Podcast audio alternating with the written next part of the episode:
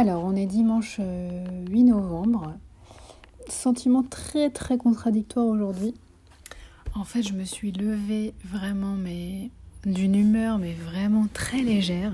Comme si euh, j'avais retrouvé un petit peu l'insouciance euh, d'avant.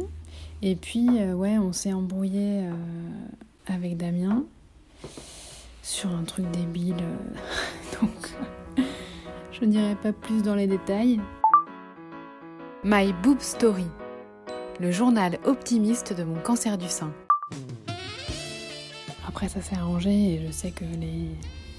bien souvent les disputes comme ça sont salutaires, mais du coup, j'avais une espèce de vieille culpabilité de faire vivre toute cette tension à notre couple. Je me suis répété que j'y étais pour rien, mais c'est.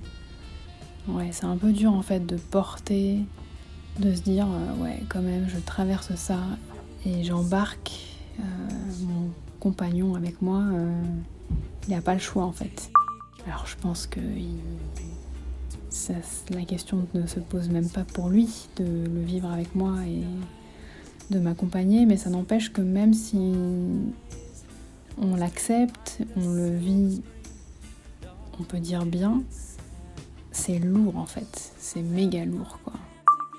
Avoir d'enfant naturellement parce que Damien a eu un cancer de la lymphe et on peut pas encore avoir d'enfant maintenant parce que j'ai un cancer du sein quoi.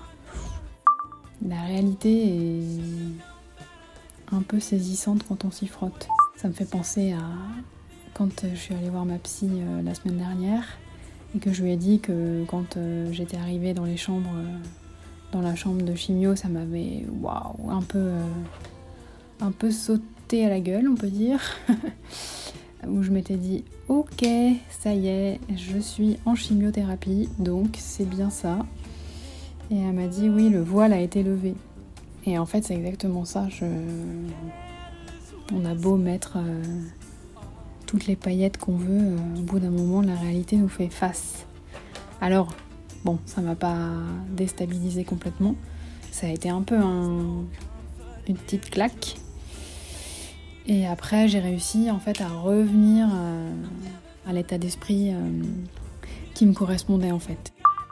Je pense que pour moi, c'est une des choses essentielles, c'est de continuer à être moi-même dans des situations euh, inhabituelles. Enfin, je sais pas si c'est très clair, mais de pas être tellement déstabilisé, tellement mal qu'en fait, euh, c'est plus moi. C'est-à-dire que quand je me mets, euh, admettons, à trembler ou à avoir mal au ventre ou à être pas bien, c'est pas. Alors oui, si, c'est moi, mais c'est pas le moi que je décide d'être. Alors que quand je me pose et que voilà, j'ai objectivement euh, une perfusion de chimiothérapie, mais je le visualise de façon positive et en étant sereine, bah oui, là du coup c'est quelque chose qui correspond plus à, ma personne. Bref, tout ça pour dire que ben c'était pas évident, évident. Mais voilà, je sais que ça fait partie des moments de cette expérience. Merci d'avoir écouté ce nouvel épisode de My Boob Story. N'hésitez pas à suivre le compte Instagram myboobstory.podcast et pensez aussi à vous abonner au podcast sur les plateformes de diffusion. Si vous souhaitez soutenir My Boob Story, rendez-vous sur Tipeee.